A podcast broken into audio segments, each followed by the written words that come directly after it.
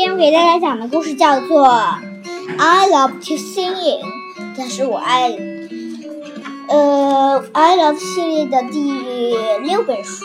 因为我们第五第五本书还没有借得来，所以这是我们的第六本书。My name is Ollie，开始了。I love to sing，这是开始。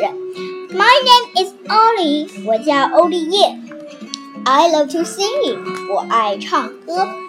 I love to sing on my chair，我喜欢在站在椅上唱歌。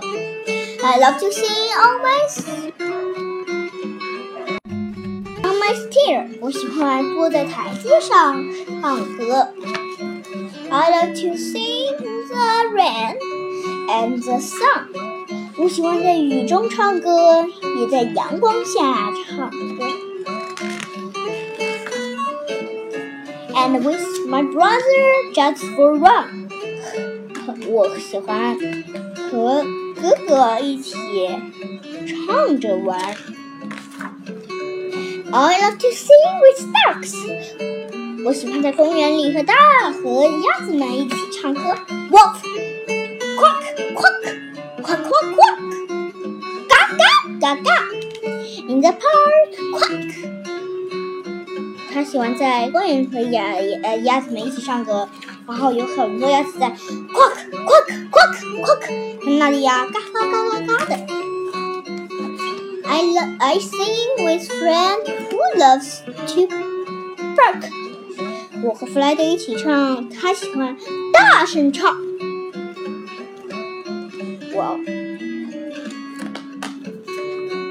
I love to sing in the lemon tree，我喜欢在柠檬树上唱歌。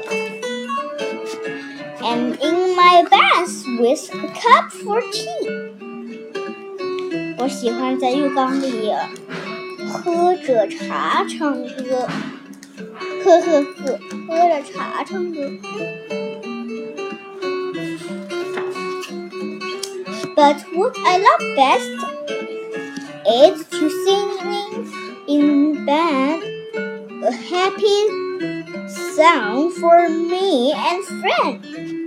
但是我最喜欢的是我在床上和我和为我和弗莱德唱一首快乐的歌儿。那这个 I love 系列，I love my mom, I love my dad, I love my birthday，然后还有 I love singing, I love dancing， 都已经讲完了。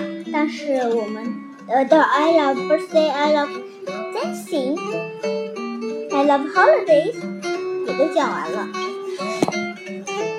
可是我想想，我好像还没有借 I love to dancing 的这一个小故事，好吧？